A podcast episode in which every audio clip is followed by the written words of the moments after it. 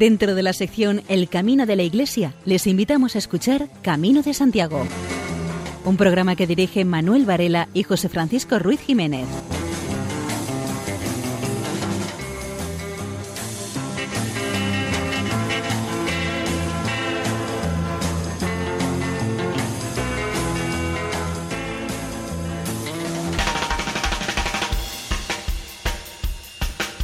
Queridos oyentes, les damos la bienvenida a una nueva edición del programa Camino de Santiago en la sintonía de Radio María.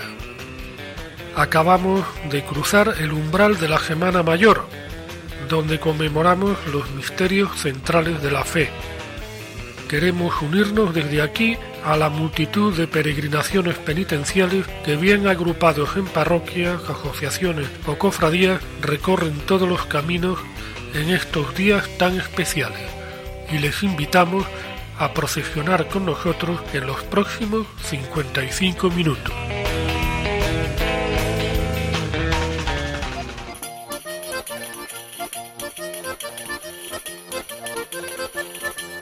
En el programa de hoy eh, les ofrecemos abundantes noticias, buena música, en este caso dos eh, buenas marchas procesionales de la Semana Santa gallega. Tendremos nuestras secciones habituales y como invitado al abogado Carlos Lema, que nos hablará del Camino de Santiago como marca de solidaridad. Y sin mayor dilación, entramos en materia.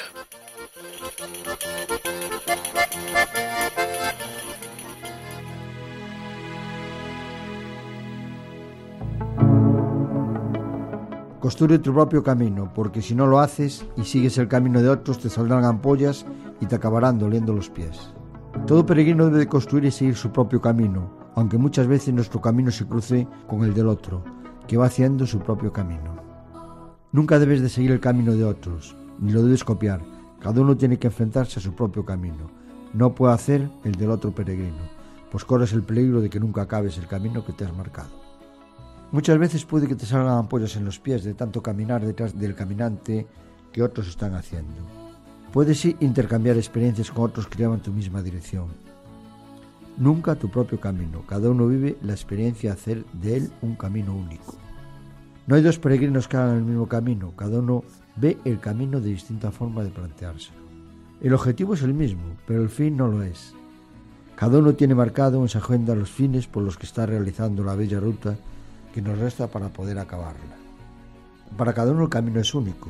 Los ojos por los que lo ve son distintos. Las cosas tienen un significado que cada uno guardamos dentro de nuestro corazón, en ese pequeño secreto que cada uno guardamos dentro de nosotros. Hay otros pensamientos que si vamos a compartir con el resto de las personas que realizan la ruta. Eso hace que se formen grupos acordes muchas veces a esas ideas, que podemos realizar mientras dure este. Este forma vínculos de amistad, que aunque pase mucho tiempo, estos siempre quedan dentro de nosotros y que son imborrables. Las dificultades que tienes que sortear todos juntos hacen que se vayan creando lazos que al final desembocan en una grande y sincera amistad.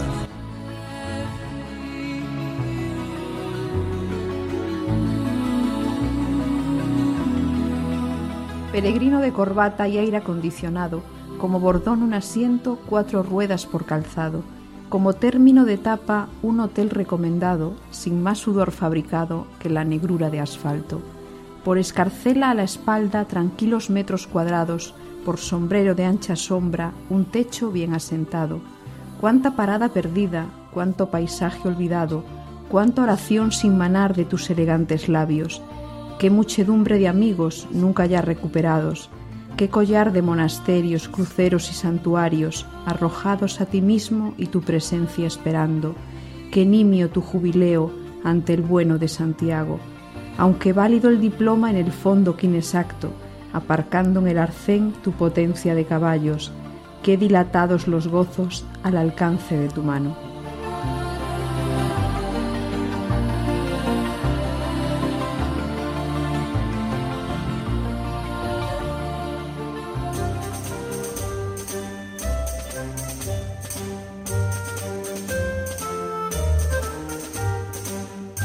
La ciudad de León asume durante los dos próximos años la presidencia de la Asociación de Municipios del Camino de Santiago. El objetivo es mejorar los servicios que se prestan, así como las señalizaciones o las infraestructuras.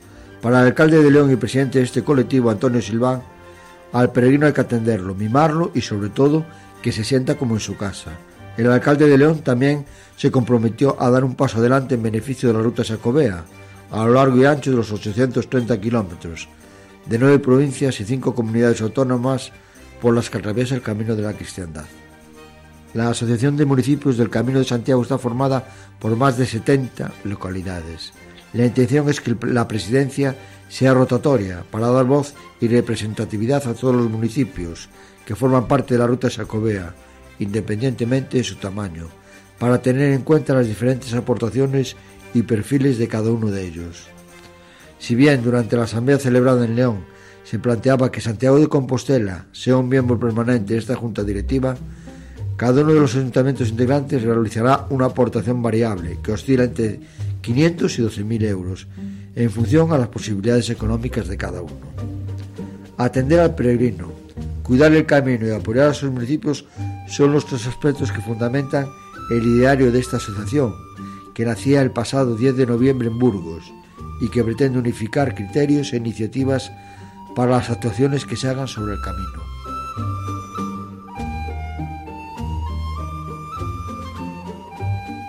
El Ayuntamiento de Pamplona cede el chalet de Iraizos para su uso como albergue de peregrinos. La presidenta de la Asociación de Amigos del Camino de Santiago, Hermandad Santiago, en Panderborg, Igualik Ilik, firmó un convenio de colaboración con el consistorio Pamplonica. La asociación acepta la cesión gratuita del uso del chalet de Irazoc a orillas del río Arga en el entorno del molino de Caparroso. La asociación se compromete a soportar los gastos de limpieza y mantenimiento ordinario que requiere el funcionamiento del albergue y de las actividades de atención a los peregrinos, excepto los gastos de agua corriente y electricidad que los soportará el Ayuntamiento de Pamplona. La asociación hará las tareas de acogida, hospitalidad, información y apoyo a los peregrinos que acudan al albergue, según los usos y prácticas comunes en la ruta jacobea. La asociación pedirá a los peregrinos cuando lleguen al albergue la presentación de la credencial y, en el caso de que se considere necesario, documentos de identificación suficientes.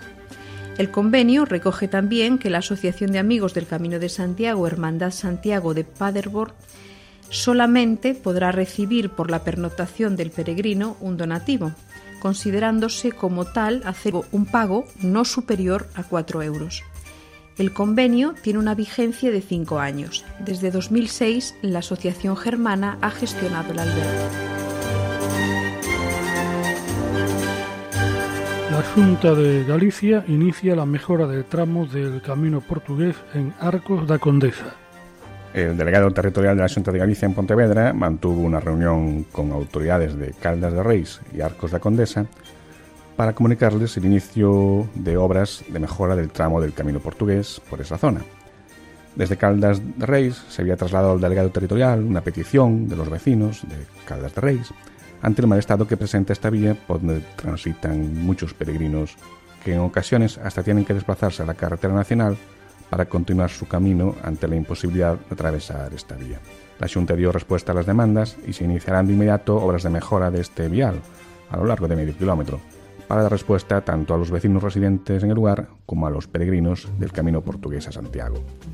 Las obras se llevarán a cabo desde Foxacos hasta la capilla de Santa Lucía en Ameal y supondrán la mejora del firme, lo que facilitará el tránsito de los peregrinos.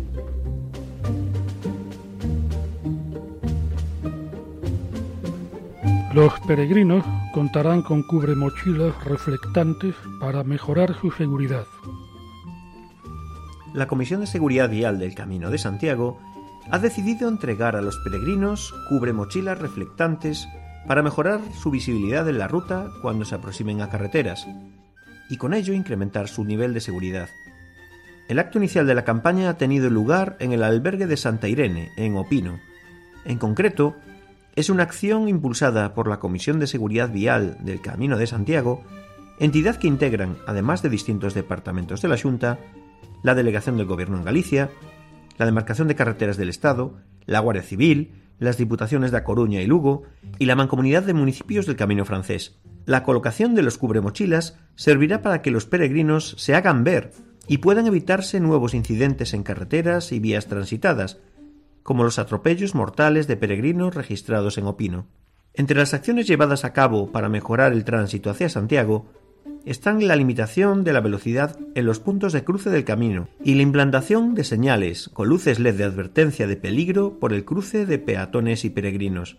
También se construirán cinco pasos subterráneos en Opino.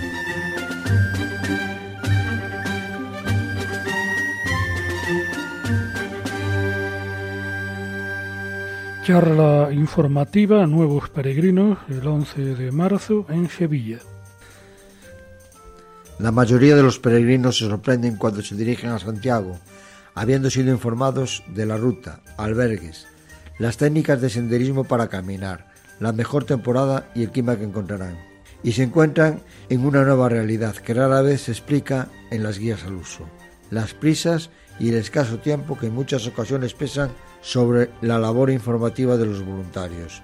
Por eso, en la Asociación de Amigos del Camino de Santiago, Vía de la Plata, darán a los peregrinos la oportunidad de conocer mejor el camino a través de la participación en pequeñas tertulias informativas.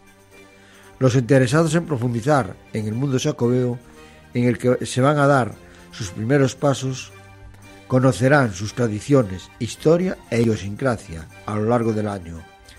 Se empieza el próximo viernes 11 de marzo a las 7 de la tarde en la sede social, calle Castillo 82, Sevilla.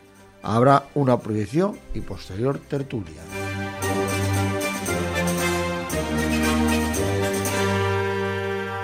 Una construcción característica del noroeste de España, llamada hórreo, es una pequeña edificación auxiliar de forma rectangular o cuadrada, sostenida por columnas se utilizaba para guardar granos y otros productos agrícolas. Perdidos en remotos paisajes, van desapareciendo. Los cambios en los sistemas de producción agrícola les han dejado sin uso y sus propietarios no siempre pueden permitirse rehabilitarlos. Pero ahora hay la idea de convertir algún hórreo en albergue de peregrinos del Camino de Santiago. Hubo una campaña para financiar la rehabilitación de un horro en Carboeiro, cerca de Ribadeo, para convertirlo en un alojamiento de peregrinos. Su reactivación será de estímulo para el resto de vecinos que verán cómo se puede dar otro uso a una infraestructura ya existente. Además, se preserva un patrimonio de interés general. Así, no sobrevivirán por medidas proteccionistas, sino porque se les da un uso concreto. El horro de Carboeiro, cerca de Ribadeo, tiene unas medidas de 1,4 por 5,20 metros. Se accede a través de una escalera de pizarra y el desnivel del terreno sobre el que se sitúa lo convierte en un mirador natural del paisaje. Se hará un habitáculo confortable, se reforzará su estructura, se aislará térmicamente y se amueblará. Al menos una de las fachadas podría ser de vidrio para poder contemplar el paisaje. El proyecto, que se llama Walk en Orrio, lo lanza Nacho Gías Estudio de la mano de la Factoría Cultural de Matadero en Madrid. El proyecto envuelve múltiples disciplinas y colaboraciones, desde distintos profesionales hasta los propietarios de los hórreos. Hubo una campaña de micromecenazgo que terminó el 3 de enero y se consiguieron los 8.500 euros necesarios para hacer del hórreo un albergue de peregrinos.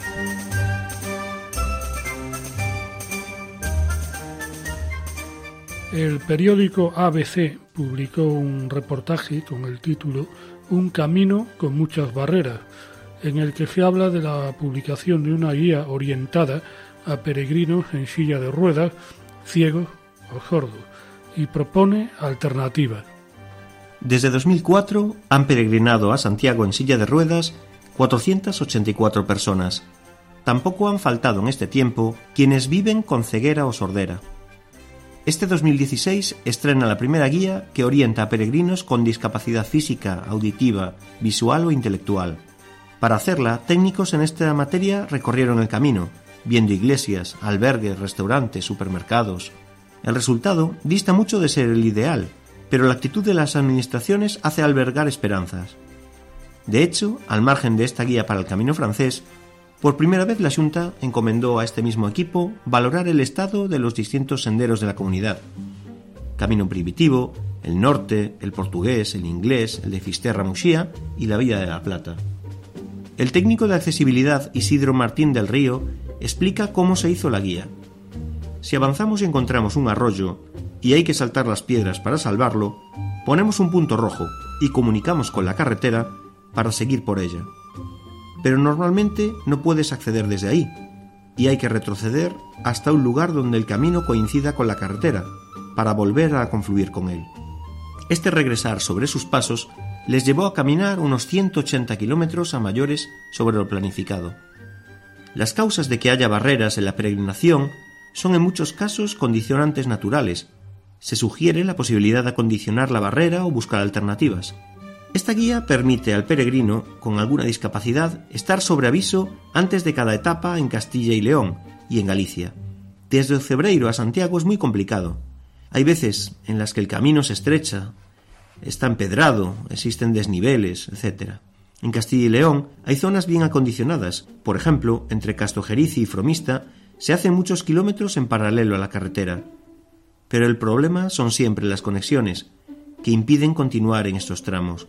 Para evaluar instalaciones como los albergues, se formularon hasta 1.200 preguntas.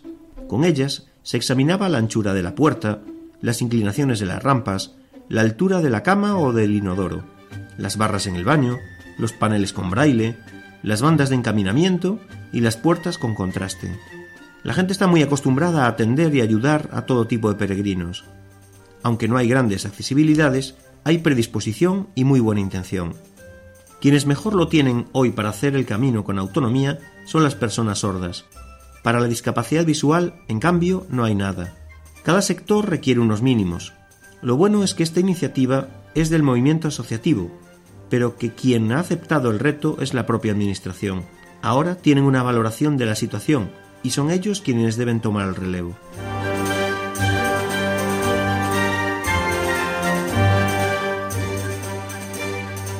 Seguidamente, y dadas las fechas en las que estamos, escuchamos la marcha procesional de Bar Chemini, la octava palabra.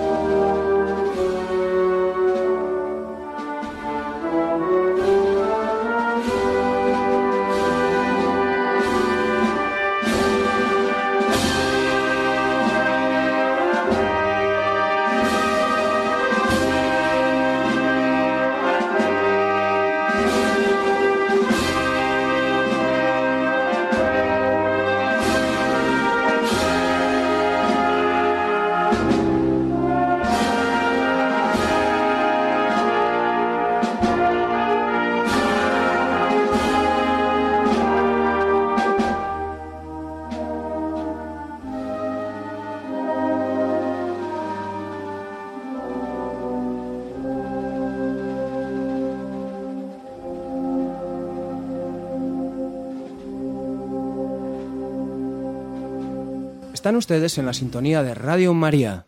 El abogado Carlos Lema nos habla del Camino de Santiago como marca de solidaridad. El Camino de Santiago es la marca más antigua de la humanidad. Nadie lo ha dicho, pero es la marca más antigua de la humanidad. La Vía Láctea marcaba la dirección que tenían que seguir los peregrinos para llegar al que en Edad Media denominaba Emery Picón, el Códice Calistino, el Loco Santo, es decir, el lugar santo, el lugar donde reposaban los restos del apóstol Santiago. Millones de peregrinos, sin duda alguna, se han guiado por esta marca, constituida por esos miles de estrellas, con la finalidad de alcanzar la ansiada meta que era postrarse ante los restos del hijo del Cebedeo. Si queremos hablar del camino como marca de solidaridad, conviene hacer una previa introducción a lo que sería o lo que es una marca. Una marca es un signo que sirve para distinguir productos o servicios en el mercado de una empresa frente a productos o servicios de otras empresas. Pues bien, el Camino de Santiago es el único signo que permite conocer, que permite alcanzar ese lugar donde reposan los restos del apóstol, pero más allá, el Camino de Santiago es una marca que se identifica con la solidaridad. La solidaridad, ese valor humano por excelencia, se caracteriza por la colaboración mutua entre las personas. La solidaridad es un sentimiento que, como ha puesto en relieve algún autor con acierto, mantiene a las personas unidas en todo momento y de manera especial en la dificultad, en el infortunio. Esa solidaridad se basa en dos pilares fundamentales. Primero, la igualdad de naturaleza. Todos nacemos iguales. Si todos somos iguales, tenemos que ser solidarios unos con nosotros. Y además, todos necesitamos apoyo. Si nadie nos apoya desde que naciésemos, acabaríamos falleciendo, desde nuestra madre, nuestros padres, nuestros hermanos, nuestra familia, nuestros amigos, etcétera, etcétera. Pero el segundo pilar que tiene como base la solidaridad es la fraternidad. Ese ser hermanos, ese compartir, sobre todo en el momento del infortunio, es fundamental. Creo que la solidaridad se manifiesta cuando alguien, aunque no sea nuestro amigo, se encuentra caído y sin pedirnos nada acudimos a ayudar. Esa es la verdadera solidaridad. No alegrarnos cuando alguien tiene un éxito, que también es importante, pero la solidaridad se manifiesta en el primer caso y no en este segundo. El camino de Santiago es, como digo, marca de solidaridad no solo para el peregrino, sino también para aquellas personas que lo reciben, que lo acogen o que simplemente lo saludan cuando va transitando. Es verdad que muchos peregrinos no realizan el camino por su fe religiosa, pero van a recibir igual la solidaridad de todas aquellas personas que a lo largo del camino lo van encontrando y que en definitiva van a socorrerlo, como se diría en latín, insolidum, de ahí viene el término solidaridad, lo que es sólido, lo que está entero, y que utilizando pues una expresión muy española y en cierto modo pues derivada del mundo eclesiástico, lo socorremos en cuerpo y alma. Digo que a través de esta marca se manifestaría la solidaridad, toda vez que el peregrino, por el simple hecho de adquirir unos productos, en, me da igual, pues no Cebreiro, o en Triascastela, o en Samos, o en Sarria, o en Portomarín, o en Melide, etcétera, etcétera, muestra su solidaridad con los empresarios de esa zona, sabiendo que el producto que adquiere, el alojamiento que le van a prestar, tiene un plus de calidad superior al que es habitual y que además va a estar certificada por, en este caso, una asociación de municipios o por un municipio o por cualquier otra persona o entidad, organismo público. Pero, por otro lado, también esos empresarios, también la gente que está al lado del Camino Santiago se solidariza con el peregrino porque pone a su disposición, por un lado, esos bienes o servicios que necesita y, por otro lado, esa ayuda, esa ayuda, ese bien inmaterial del que necesita tanto más como los bienes materiales. El camino de Santiago, digo que garantiza la solidaridad porque rebasa fronteras, rebasa fronteras tanto territoriales como culturales, como étnicas, etcétera, etcétera. Normalmente el peregrino, y hablo por experiencia, aunque solo hice una etapa del Camino de Santiago a Triacastela Sarria este año, pues se siente oriundo de esos lugares por los que pasa, se identifica con la gente con la que habla, en definitiva, cuando entra en Piedrafita, o mejor dicho, en el Cebreiro, se siente gallego.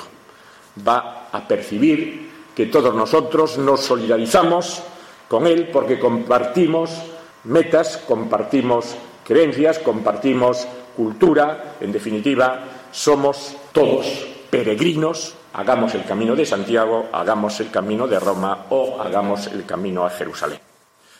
La solidaridad lleva a la amistad y la amistad, se ha dicho ya desde tiempos romanos, es el bien más preciado que puede tener una persona. Pero yo iría más allá. Si somos solidarios, estaríamos cumpliendo aquel undécimo mandamiento de que amemos al prójimo como a uno mismo. Yo creo que ninguno de nosotros es más solidario con nadie que consigo mismo, pero si somos solidarios con nosotros mismos, también tenemos que verter esa solidaridad con los terceros. Y si esta solidaridad la mostramos con los que hacen el camino de Santiago, sin duda alguna habremos alcanzado la virtud más excelsa de todo ser humano. Hemos escuchado al abogado don Carlos Lema hablándonos sobre el Camino de Santiago como marca de solidaridad.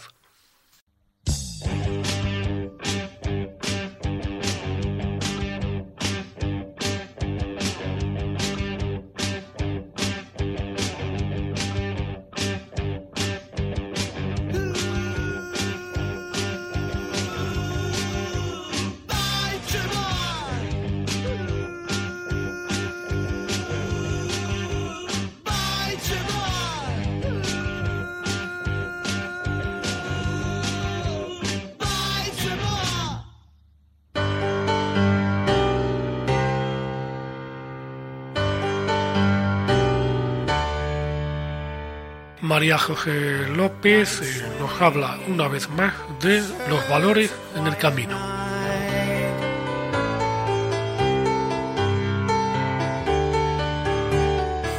Caminar en la luz y hacia la luz. Hay una hermosa iglesia en Santa María de Tera, Zamora, en la Vía de la Plata, en la que ocurre algo especial cada equinoccio de primavera y otoño. Esos días a las 8 de la mañana, los rayos luminosos que penetran en el templo e iluminan el capitel que remata la columna izquierda del arco triunfal del ábside. También en la iglesia burgalesa de San Juan de Ortega, en este caso en el camino francés y a las 5 de la tarde, los rayos del sol poniente penetran por una ventana e iluminan el capitel románico de la Anunciación. En la arquitectura cristiana en general encontramos aplicado el simbolismo de la luz, pero centrémonos ahora en los propios peregrinos. Hay personas que se ponen en camino y no tienen claro el motivo, pero Dios encamina al ser humano para un encuentro con lo divino. Como leemos en la Biblia, voy a llevar los ciegos por un camino que no conocen, delante de ellos transformaré las oscuridades en luz. Hay peregrinos que sí caminan decididos hacia su ideal, que es el encuentro con el apóstol, con Dios o con sus hermanos. Estos peregrinos pueden descubrir que cuando se va en busca de algo valioso, se hace gracias a la energía que irradia esa realidad buscada, a cuyo objeto, vivir a fondo el camino de Santiago, puede ser una fuente de luz para comprender bien lo más importante en la vida de cada uno. Para poder caminar en la luz hay que reconocer nuestros pecados y abrirnos con confianza a la compasión de Dios. Hay que amar porque quien ama a su hermano permanece en la luz y no tropieza, quien detesta a su hermano camina en las tinieblas, no sabe dónde ve.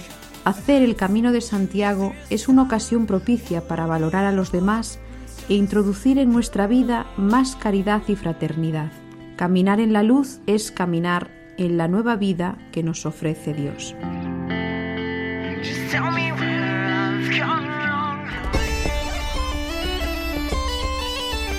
Manuel Ventosinos nos ilustra sobre una etapa del Camino de Santiago en su sección Peregrino de Actualidad. Camino del Norte de la provincia de Lugo, tercera etapa, Mondoñedo Abadino. Hoy es una de esas etapas de transición. que se encontramos en alguno de los tramos del camino. Esta es una de ellas. Se estrenaba un nuevo tramo del camino que discurre entre Montenegro y Abadín, estando este muy señalizado, no dando por supuesto lugar a perderse a la hora de recorrerlo. La salida de Montenegro se realiza desde esta bella ciudad, antaño uno de los ayuntamientos del antiguo reino de Galicia, contando con una bella catedral. El camino desde aquí empieza a empinarse en una subida de unos 5 kilómetros aproximadamente.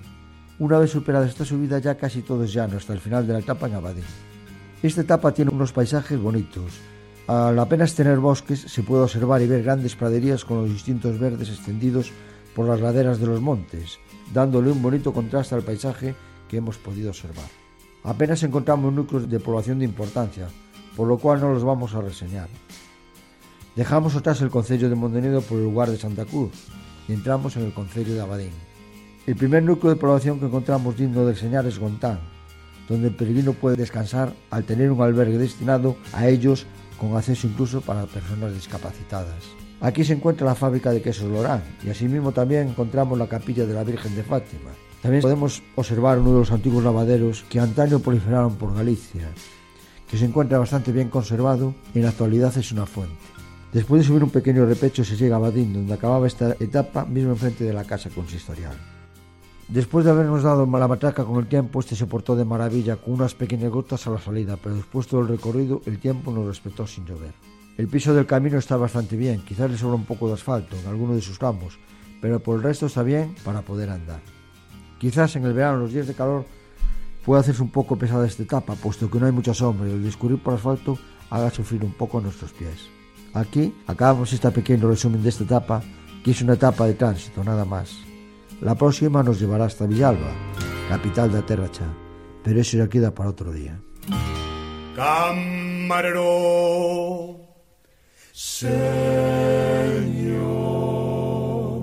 Para quienes todavía no hayan cenado, eh, tengan cuidado con la regulación de su apetito, porque el doctor Galvez eh, disecciona la gastronomía navarra una vez más en su sección Viandas en el camino. Prosiguiendo por nuestro análisis de la gastronomía en las tres regiones navarras, hoy nos detendremos en la zona baja o de la ribera, que posee en sus huertas una gran variedad de verduras y hortalizas de fama nacional. Para saber un poco de la huerta navarra y reivindicar su solera, nada mejor que remontarse al pasado, en concreto al siglo XVII. De esta fecha data un libro de cocina, el cocinero religioso instruido en prestar las comidas de carne, pescado, hierbas y potajes a su comunidad. Escrito por un fraile agustino bajo el seudónimo de Antonio Salsete. Respecto a los espárragos, que siguen siendo una de las grandes especialidades de la huerta navarra, escribe lo siguiente. Esta hierba, para prestarla como se debe, era necesario que la cortase un convaleciente, porque con sus débiles fuerzas tronchará del espárrago lo que se come cuando los cocineros forzudos, cortando todo lo que se puede tronchar, nos guisan en lugar de espárragos trancas y palos inmasticables. Del espárrago no se ha de cortar sino lo que él buenamente diera de suyo. Por lo común son dos pedacitos, lo demás es leña. A continuación, indica cómo se pueden preparar, con huevos, en tortilla o revueltos, también con aceite y vinagre, los trigueros y con salsa de manteca. Salsete da la relación de una serie de verduras y orienta sobre la manera de elaborarlas. Sus consejos siguen teniendo validez a pesar del tiempo transcurrido. Lechugas rellenas, escarolas, berenjenas rellenas, habas cocidas solas, habas cocidas en menestra o ensalada, pepinos rellenos, apio crudo, limpio y las penquitas blancas aderezadas con aceite, sal, pimienta y agrio. Cardo crudo, quitadas bien todas las hebras, la parte rojiza se adereza con un machacado de ajos, pimiento, jengibre, desleído con aceite, vinagre y sal. El cardo cocido y rehogado con avellanas, ajos y aceite. Y esta última fórmula se sigue haciendo en la actualidad, cambiando las avellanas por piñones o en salsa blanca con almendras. También espinacas cocidas y rehogadas, acelgas rehogadas cuyas pencas una vez cocidas se aderezan con una salsa de ajo pollo, tomates fritos en manteca de cerdo que se añaden a la carne cuando está a medio cocer, y afirma que en habiendo tomatillo todos son buenos cocineros. Recomienda que se haga la salsa de tomate frito con cebolla y sazonada con ajo, cominos, sal, agrio y miga de pan. También calabaza, coliflor cocida y rehogada con aceite y ajos. Fuera del fuego se añade vinagre a gusto. Las borrajas, eh, además de cómo preparar la verdura, da la receta de los crespillos, el típico dulce aragonés para las fiestas de carnaval. Es una muestra más de la simbiosis entre las cocinas aragonesa y navarra en alguno de sus platos. Alcachofas y cebollas rellenas con carne picada también. En esta amplia relación hay una gran ausencia, la del pimiento, y tiene su explicación, puesto que hasta finales del siglo XIX el pimiento no se utilizó como verdura. El pimiento y el tomate fueron introducidos en España en 1521 por Hernán Cortés. El tomate se aceptó enseguida y se incorporó a todos los recetarios, tanto fresco como en salsa. El pimiento, en cambio, se secaba, se pulverizaba y se empleaba en la chacinería o para preparar adobos y como conservante de embutidos. Era un condimento del que se usaba y abusaba en la cocina española en general. Cuando ya se admitió como verdura, el pimiento se convirtió en el rey de la huerta y la mesa en navarras, al igual que sucedería en La Rioja.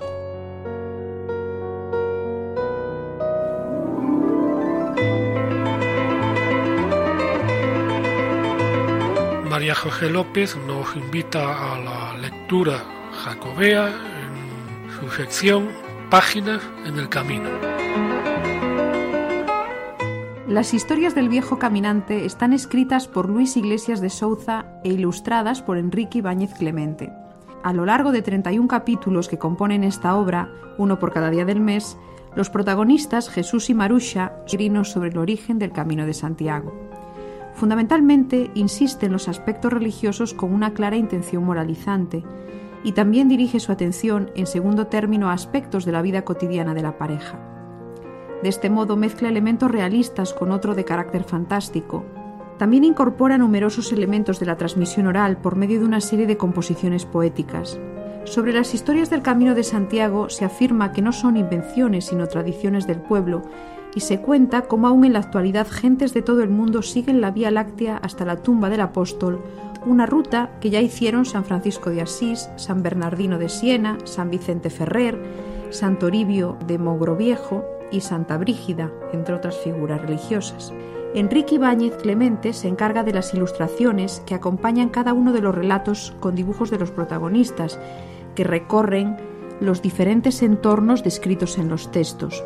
El escritor Luis Iglesias de Souza, coruñés, fallecido hace 20 años, fue miembro de la Real Academia Gallega y de la Acción Católica y es autor de la obra que acabamos de reseñar, Las historias del viejo caminante.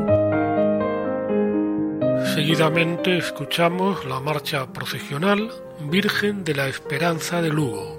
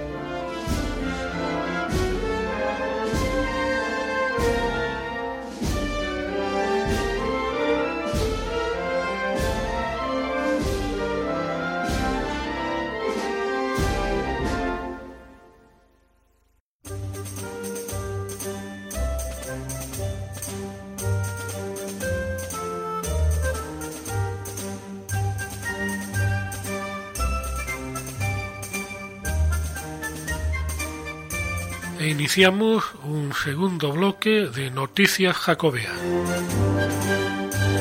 El arzobispo de Santiago, Monseñor Julián Barrio, dice que la peregrinación está ligada a la solidaridad. Monseñor Barrio pronunció la conferencia inaugural del Congreso de Teología, Reconciliación y Misericordia. Entre otras cosas dijo que la peregrinación jacobea es un verdadero programa de regeneración y está íntimamente ligado a la solidaridad, como nos lo revelan sus símbolos, el bordón, el morral y la vieira. En todo caso, la tradición apostólica es el imán que atrae al peregrino y le hace emprender el camino de la vida. Monseñor Barrio habló sobre la recuperación del sentido genuino de la peregrinación sacobea. En su intervención, el arzobispo compostelano aludió a la espiritualidad de la peregrinación y dijo que abarcaba diversas dimensiones, escatológica, festiva, cultural, apostólica, de comunión y penitencial. El arzobispo de Santiago, Monseñor don Julián Barrio, recordó en una elaborada intervención la importancia de la peregrinación a Santiago.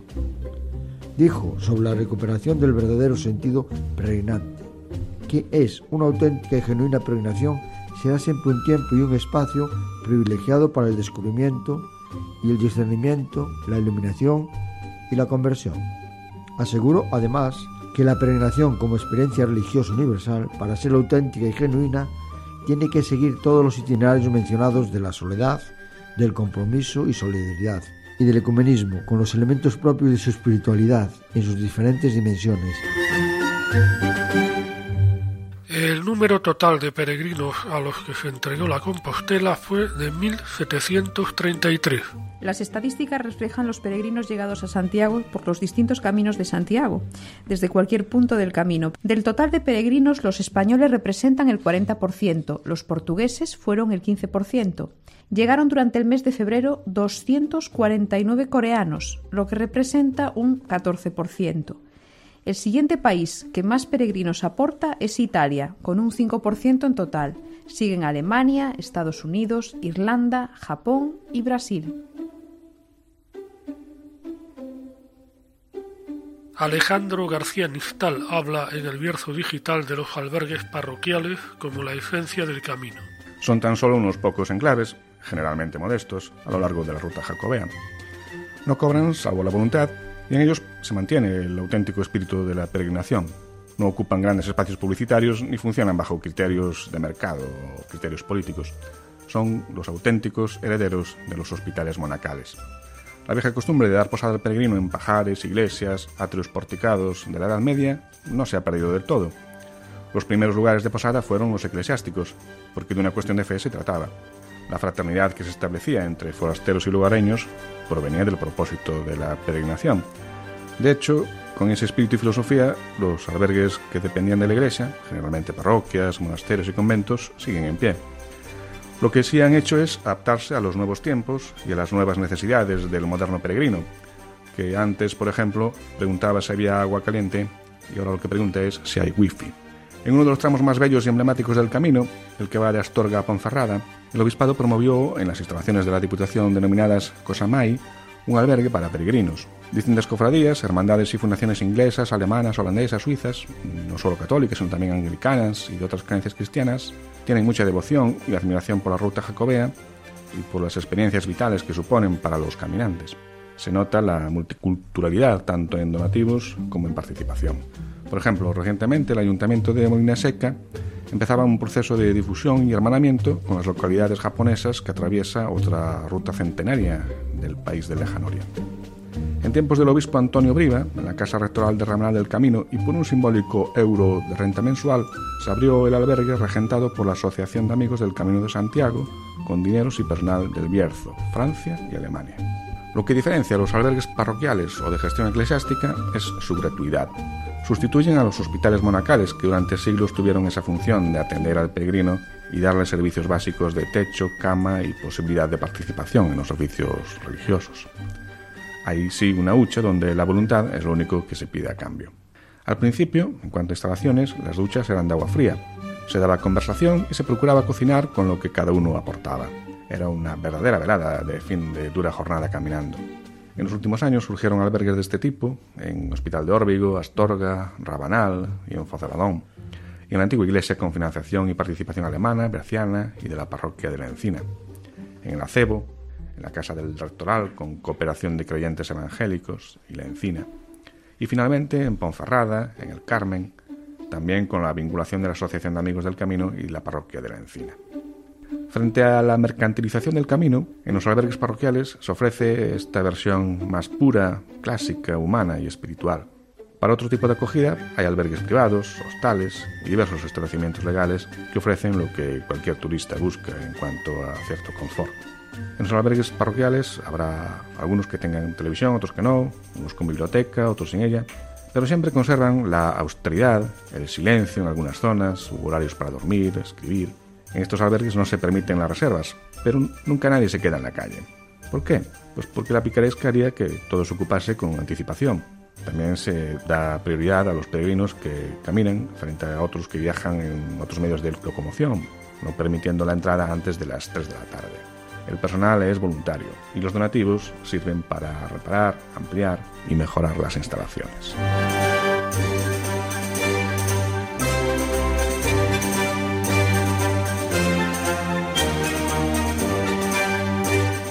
El colectivo cultural Espalladoira advierte del mal estado del camino primitivo en Castro Verde. La Asociación Cultural acordó en su última asamblea alertar a los organismos competentes sobre el mal estado del Camino de Santiago en algunos tramos y de la iglesia de Vilabade. En concreto, se llama la atención sobre tramos del camino primitivo a su paso por el municipio de Castroverde denuncian su mal estado en cuanto al firme o a limpieza y advierten de que la señalización también es deficiente, escasa o están rotos los indicadores eh, que había. Se considera que esta situación puede crear problemas a los peregrinos y que se ofrece una mala imagen del camino primitivo. En cuanto a la iglesia de Vilabade, resulta que las filtraciones de agua que sufre están provocando graves humedades que deterioran pinturas y retablos. La iglesia de Vilabade fue declarada Monumento Histórico Artístico en 1979.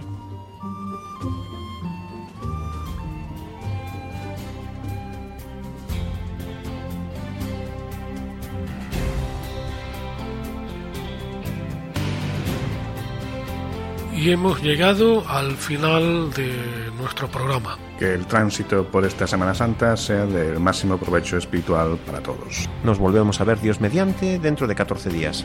Buenas noches y feliz andadura.